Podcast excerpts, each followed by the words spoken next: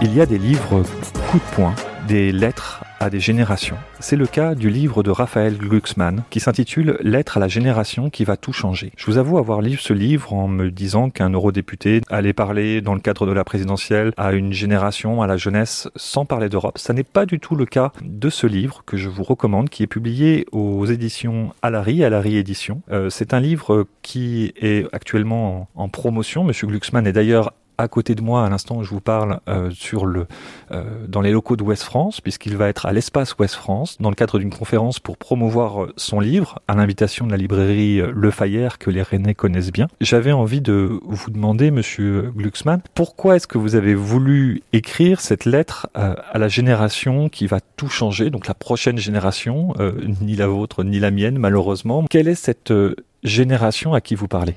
J'avais envie d'écrire euh, ce livre parce que je n'en peux plus de l'impuissance et je n'en peux plus aussi euh, de la manière dont on parle de la jeunesse euh, dans notre cité. On décrit une jeunesse apathique, une jeunesse individualiste, une jeunesse qui a les yeux rivés sur ses écrans et qui ne participe pas à la marche du monde. Et c'est pas du tout l'expérience que moi j'ai euh, des jeunes de 20 ans aujourd'hui. Que ce soit dans les mobilisations sur le climat ou sur euh, la question des droits humains et en particulier des Ouïghours, eh bien euh, ce sont les jeunes de 20 ans qui ont pris en main les choses et qui ont imposé des thèmes, des causes que leurs aînés avaient euh, abandonnés ou n'avaient même pas euh, pensé euh, prendre en main. Et donc j'ai voulu euh, m'adresser à cette jeunesse et, voir comment elle peut prendre sa place dans la cité. D'autant plus qu'on sort quand même d'une période où avoir 20 ans est pour le moins compliqué. C'est-à-dire que le confinement, c'est douloureux pour tout le monde, mais c'est encore plus douloureux quand vous êtes étudiant euh, dans une chambre de 8 mètres carrés et que finalement vous n'avez pas accès à la vie sociale qui est celle d'un jeune de 20 ans de manière normale.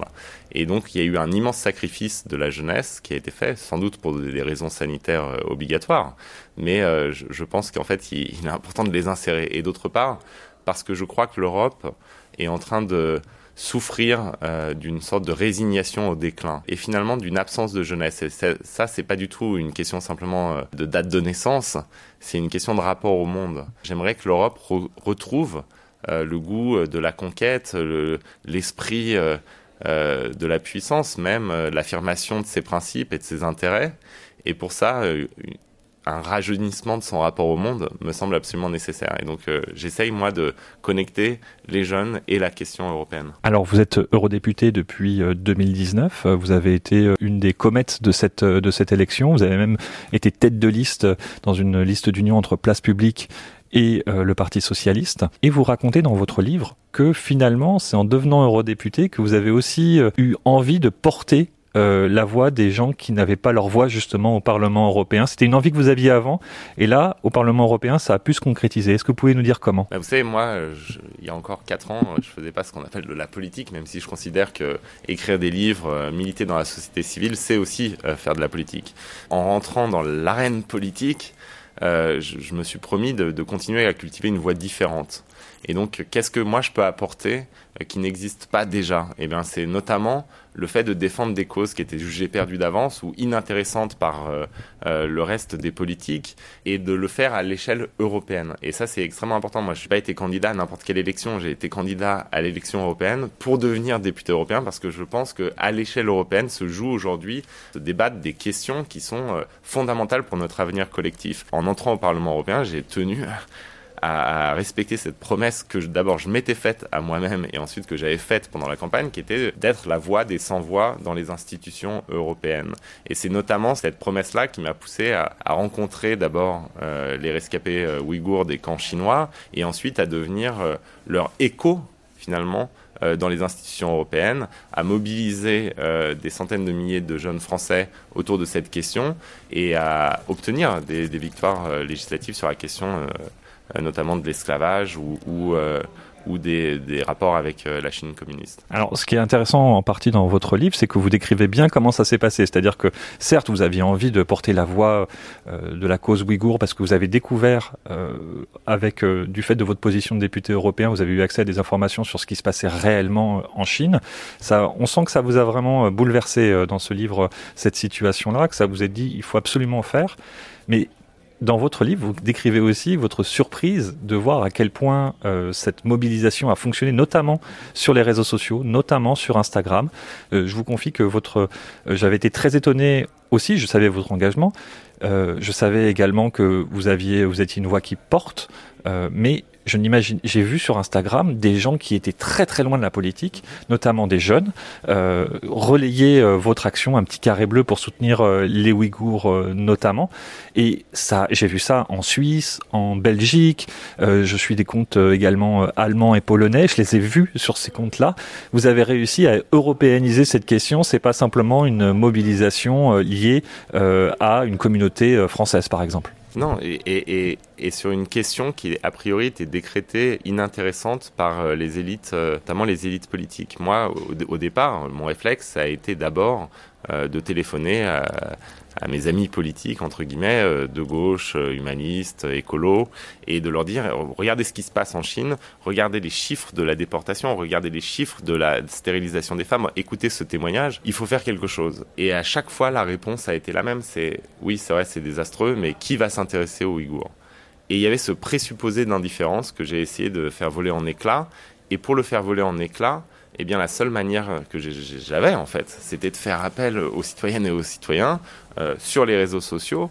Et, là, ce sont euh, ultra majoritairement des jeunes entre 15 et 30 ans qui euh, n'avaient pas de lien particulier avec la politique, qui ne se sentaient pas ni de gauche ni de droite, ni affiliés à, un parti précis, et qui ont répondu présent et ont fait de quelque chose qui était complètement marginal euh, un sujet de débat au cœur même euh, de l'espace politico-médiatique en France et ailleurs en Europe. Et ce que je trouve, c'est que c'est un message extrêmement puissant sur ce que c'est que la France, ce que c'est que la jeunesse française et ce que peuvent les jeunes européens.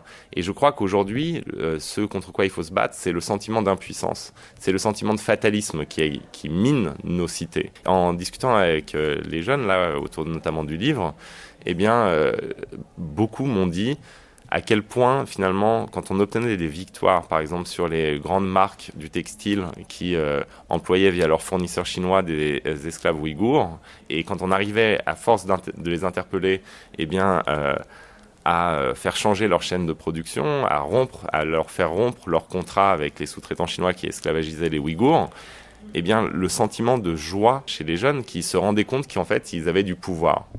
Et je crois que la démocratie euh, peut mourir du sentiment partagé dans la population qu'en fait on n'y peut rien, qu'on ne peut pas contrôler son destin, qu'on ne peut pas avoir une influence sur la marche du monde. Et donc là, sur des questions très précises, en fait, ce que j'essaye de faire à chaque fois, en faisant des campagnes où les, les gens participent, c'est pas juste euh, répercuter le message du leader, où les gens participent, et ben c'est de leur redonner l'impression qu'ils ont du pouvoir.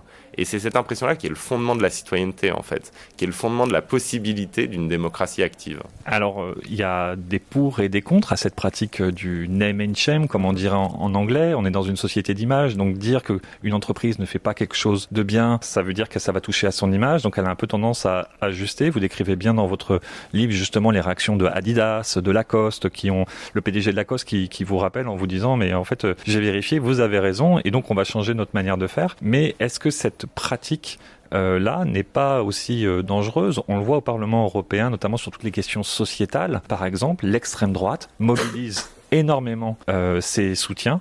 Et donc, vous avez des collègues eurodéputés qui peuvent reculer parce qu'ils ont reçu 800 000 mails sur, pour, ne pas, pour ne pas voter tel ou tel texte. Est-ce que vous ne pensez pas que ça peut être, vous pouvez avoir un retour de flamme justement là-dessus? Mais bien sûr, mais comme toute pratique est ambivalente et, par exemple les réseaux sociaux. Les réseaux sociaux, moi je, préside la commission euh, spéciale sur les ingérences étrangères, donc je vois à quel point les plateformes euh, et les réseaux sociaux permettent des campagnes de désinformation massives qui risquent de déstabiliser nos démocraties. Mais dans le même temps, les réseaux sociaux permettent aussi euh, le mouvement de solidarité euh, avec les Ouïghours. Donc en fait, toute pratique et toute technologie est ambivalente. Ça dépend de ce qu'on en fait. moi aussi, j'ai reçu euh, des euh, avortons dans des cercueils en plastique tous les matins parce que j'avais défendu le droit à l'avortement des femmes européennes et des femmes polonaises en particulier. Et, donc oui, l'extrême droite utilise ces pratiques. Mais en fait, c'est une question d'investissement dans la vie publique. Et je pense d'ailleurs que la force de l'extrême droite aujourd'hui, c'est le niveau de conviction euh, des militants d'extrême droite d'abord. Et qu'on a un peu perdu ça euh, du côté euh, des gens qui sont partisans d'une démocratie sociale, écolo, ouverte et solidaire. Et que moi, ce que j'essaye de faire, c'est qu'on retrouve ce goût du combat politique et ce goût de l'investissement dans la chose publique. Mais vous savez, au Parlement européen, moi j'ai besoin de cette force de mobilisation. Parce que quand vous voulez, par exemple, bannir les produits de l'esclavage des marchés européens, vous avez des lobbies. C'est pas des ennemis imaginaires, ils existent les lobbies. Et la seule manière euh, qu'on a finalement de résister à ces lobbies, c'est que tout se passe de manière publique. C'est qu'il y a un niveau suffisant, un nombre suffisant de citoyens qui s'investissent sur cette question et qui disent à leurs élus, écoutez, nous, pour nous, c'est important, donc faites attention faites attention. Et les lobbies l'emportent toujours dans l'ombre. Et euh, par contre, ce que je vois, moi, c'est que, par exemple, sur la question du devoir de vigilance des entreprises, eh bien, des députés, ont, face à ces mobilisations, ont changé leur vote. et finalement, le lobby le plus puissant, ce sera toujours le lobby des citoyens. Alors pour nos auditeurs euh, qui ont envie de creuser cette question de la responsabilité sociale des entreprises, euh, je vous invite à taper sur votre moteur de recherche euh, responsabilité sociale des entreprises, Parlement européen, Ouest France. Vous allez tomber sur plein d'articles qu'on a fait et vous allez voir qu'effectivement c'est des gros débats au, Parlement européen. dernière question, Monsieur Glucksmann, sur la question, vous disiez au début que le fait finalement il y a une sorte de, de résignation qui tue l'Europe. Et d'ailleurs, on a envie de vous dire, mais finalement, l'idée d'Europe, de rêver une Europe, une République européenne, je ne sais, je ne sais quoi. Finalement, il y a beaucoup de gens qui sont résignés. Est-ce que c'est pas ça aussi qui manque aux, gens qui veulent faire l'Europe? Mais bien sûr, il y a un sentiment d'impuissance. Moi, je vais vous raconter une rencontre que j'ai eue avec, euh, par exemple, le haut représentant de l'Union européenne, Joseph Borrell. Et c'est quelqu'un qui est très ouvert, qui est très humaniste, et à chaque fois que je proposais quelque chose ou que je posais une question, en gros, la réponse c'était c'est plus complexe, c'est compliqué, tu sais, on est sur le déclin. Et je crois que cette impression-là, et c'est pas lui qui exprimait ça, c'est une impression qui est généralisée dans les arcanes européennes. Cette impression-là, c'est ce qui conduit l'Europe au, déclin réel. C'est-à-dire qu'en fait, on agit comme si on avait déjà perdu. Mais c'est ça qui va nous faire perdre. En réalité, on est encore le premier marché du monde. On est un continent extrêmement stable par rapport aux autres continents. On est euh, potentiellement, on est extrêmement puissant. On est la première puissance commerciale du monde. Donc ce qu'il faut, c'est politiser notre puissance. Ce qu'il faut, c'est retrouver une forme de volonté politique de construire l'Europe. Et, ça, ça passe plus encore que par des débats théoriques sur le fédéralisme, ça passe par des mesures extrêmement concrètes, des mesures commerciales. Ça passe par la taxe carbone aux frontières de l'Union européenne, ça passe par euh, le Buy European Act qui réserverait aux productions européennes les commandes publiques européennes. Ça passe par des mesures qui montrent aux citoyennes et aux citoyens que finalement on a un espace commun qu'on protège et qu'on fait en sorte de le rendre puissant et que c'est la seule manière de take back control, comme le disent les Brexiteurs, la seule manière de take back control dans la globalisation, c'est d'utiliser la puissance européenne et c'est de la maximiser. Et, ça, c'est un message que peut être répété, répété, répété, mais qui ne sera vraiment compris qu'au moment où on fera euh, ces mesures, on prendra ces mesures. Et c'est pour ça que le rôle du Parlement européen là-dessus est, absolument crucial. C'est-à-dire qu'il faut construire des majorités. Il n'y a pas de majorité d'opposition au Parlement européen, mais il faut construire des majorités autour de ce type de mesures pour montrer aux citoyennes et aux citoyens que l'Europe peut changer euh, le monde. Alors si vous êtes euh, convaincu par ce discours, je vous invite grandement à, lire ce livre, Lettre à la génération qui va tout changer, qui ne s'adresse pas finalement qu'à une seule génération, mais vraiment à tout un public, qui est publié chez Alary Éditions. Je remercie encore la librairie Le Fayère de nous avoir permis d'organiser cette rencontre. Et puis je vous dis à bientôt pour une prochaine émission sur l'émission Europe du mur des podcasts de Ouest France. Au revoir et à bientôt. Au revoir.